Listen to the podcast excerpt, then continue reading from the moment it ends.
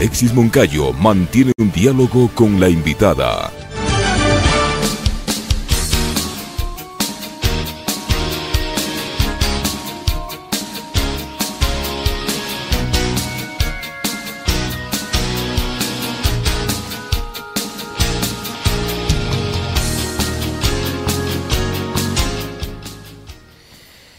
Ocho con 45 en la mañana le damos la bienvenida, el buenos días a María Cristina García, ella es presidenta de la Cámara de la Construcción de Cuenca.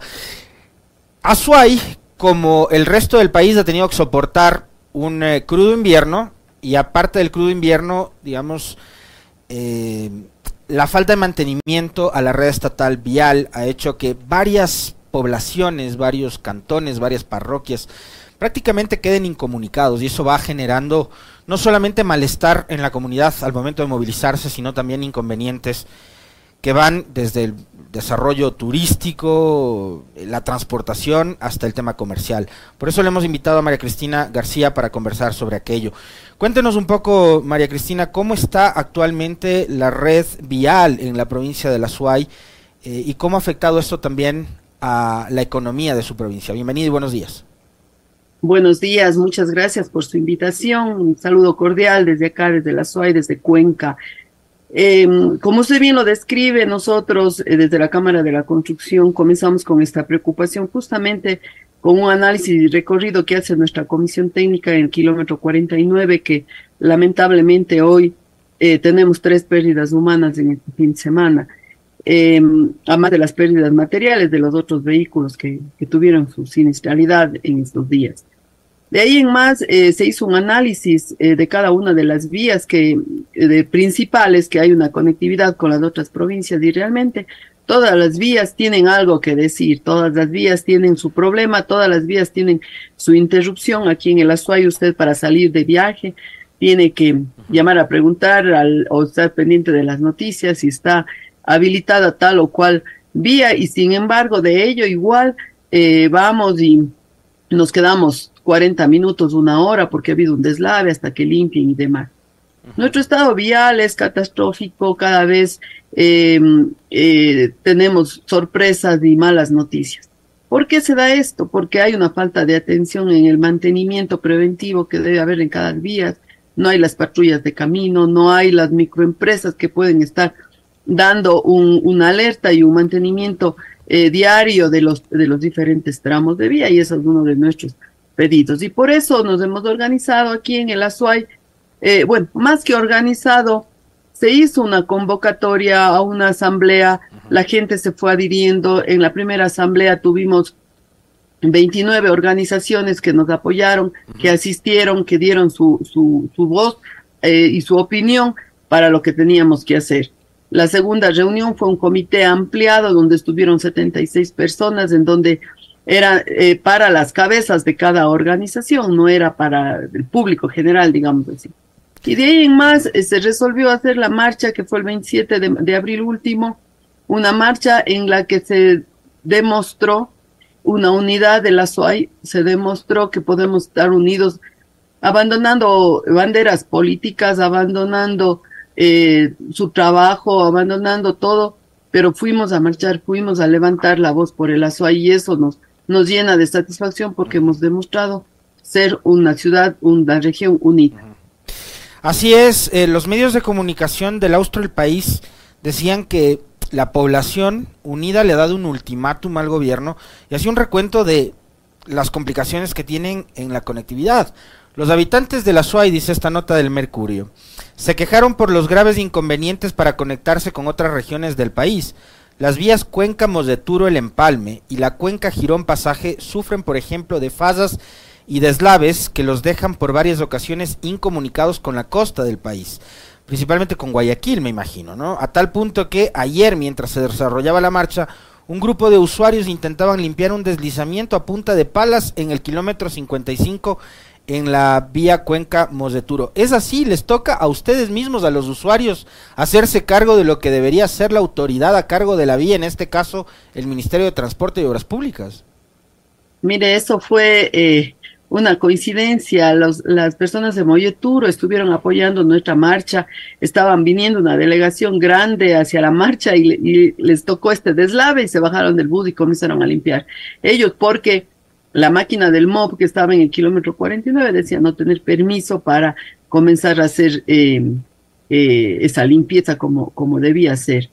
Eh, eso fue lo que pasó eh, el, el, día de la, de la marcha. Igual venía gente, por ejemplo, las fuerzas vivas de Gualaceo, que estuvieron muy activas y así. Amaneció cerrado el sector del descanso por una inundación, que también eh, el MOB debe hacer un, análisis de por qué se está inundando. Sabemos que ha habido unos rellenos de gente particular que tiene una concesión ahí para explotación de esa zona y lo, lo relleno mal y está causando grandes inconvenientes a la gente que viene de, de o de Limón, de la zona oriental por esa vía, cada vez que llueve. Entonces, así, así amanecemos todos los días, con esa, con ese tipo de novedades. O sea, este rato, este instante puede decir las vías están habilitadas, en cuarto de hora ya están cerradas las vías nuevamente. Estamos conversando con María Cristina García, presidenta de la Cámara de la Construcción de Cuenca sobre la situación que está atravesando su provincia, Azuay, con respecto de eh, el mal eh, sistema vial que, tienen en la actualidad. Pérdidas económicas a todo nivel, eh, María Cristina. ¿Cuánto ascienden? ¿Cuáles son los sectores productivos de su provincia y de su ciudad que más se han visto golpeados por esta situación? A ver, los sectores productivos son absolutamente todos. Si hablamos de la industria, la industria pierde porque nosotros eh, no somos, ah, no tenemos aquí eh, productividad eh, grande, lo que producimos, traemos, llevamos. Necesitamos de las vías y vamos al comercio de igual manera. Ahí nomás está la muestra, las dos personas accidentadas de este fin de semana son personas que transportan víveres hacia la ciudad. Si vamos al tema de construcción, al que yo me debo, al sector que yo me debo, yo, yo represento al sector de la construcción. Eh, nosotros tenemos los áridos más caros del país, aquí no producimos hierro, no producimos cemento, no producimos ninguna de las materias que utilizamos en la construcción. Igual afecta y, y la construcción sigue subiendo. Nuestra propia mano de obra viene de la ruralidad, entonces también se ven afectadas. Si vemos al turismo, no se diga el turismo, eh, en, el feriado anterior, no en este último, porque a esta hora todavía no tenemos el reporte, pero en el feriado anterior se dijo de, Semana Santa se dijo de una cifra de alrededor del 42% de ocupación. Hemos conversado con la Cámara de Turismo, que también está dentro de este grupo, y nos ha dicho, no, para nada, no llegamos al 42, tal vez ni a la mitad de lo que, de lo que las cifras decían. Entonces, eh, cada vez es menos de la gente que quiere venir a Cuenca porque se topan con estas sorpresas. El señor que falleció lastimosamente con su hijo este fin de semana era un turista que venía de Guayaquil. Entonces, todas estas cosas nos están afectando y así, así, Cuenca sigue siendo la ciudad más cara, con una canasta básica la más elevada del país y con todos estos inconvenientes que van sumando a la economía general de la región y por eso es que la mayoría de sectores productivos estamos unidos en este justo reclamo. Yo aspiro y estoy con la confianza de que el gobierno esta vez nos va a escuchar. Nosotros hemos pedido concretamente en la marcha conversar ya con el señor presidente. No queremos conversar con el ministro, sino con el señor presidente. ¿Cuáles son las exigencias, María Cristina? A ver, van, ustedes han pedido, ya no queremos hablar con Darío Herrera, con el ministro de Transporte y Obras Públicas, queremos hablar directamente con el presidente. Al presidente, ¿qué es lo que le van a plantear? ¿Cuáles son las salidas? Porque, a ver, digo, la primera es, señor presidente, la vía es red estatal, es responsabilidad de su gobierno a través de su Ministerio de Obras Públicas, arregle la vía. Pero si es que el gobierno sigue como cruzado de brazos, como ha pasado no solo en, tema vial, sino en muchos otros, fíjese lo que pasó acá en, en, Esmeraldas, en Río Blanco, el fin de semana. Un conductor se desvió de la ruta, fue por la carretera que estaba cerrada porque se cayó un puente, un puente que hace 40 días el gobierno dijo que lo iba a instalar y todavía no instala el puente y el bus se accidentó. Entonces, si el gobierno sigue cruzado de brazos y no hace nada, ¿cuál es la propuesta que ustedes les llevan al presidente para poder solucionar el tema vial? A ver, yo creo que aquí el problema es el Ministerio de Obras Públicas, quien no toma las decisiones adecuadas, no, no toma la inmediatez en las decisiones, como lo que usted acaba de decir. No hay el, puente todavía, pero es el ministerio el que no hace el trámite, es el ministerio el que no tiene los estudios, es el ministerio el que no tiene todo el, el plan vial que no respeta la palabra del presidente. Aquí en Cuenca se lanzó un plan vial en el año 21 y el, ministro a nosotros nos dijo que él responde de julio a la fecha. Entonces, quiere decir que él desconoce la palabra del presidente. Entonces, para nosotros acá el, el tema no viene del gobierno, el tema viene del presidente, del, del ministro, perdón. ¿Por qué? El vicepresidente se reunió con nosotros y él garantizó este dinero, el dinero que está ofrecido en, mediante papeles, 104 millones para el ASUAY. Pero si no hay los estudios, si no hay el proyecto, ¿cómo eh, ocupamos los 104 millones? Entonces aquí el problema es el Ministerio de Obras Públicas.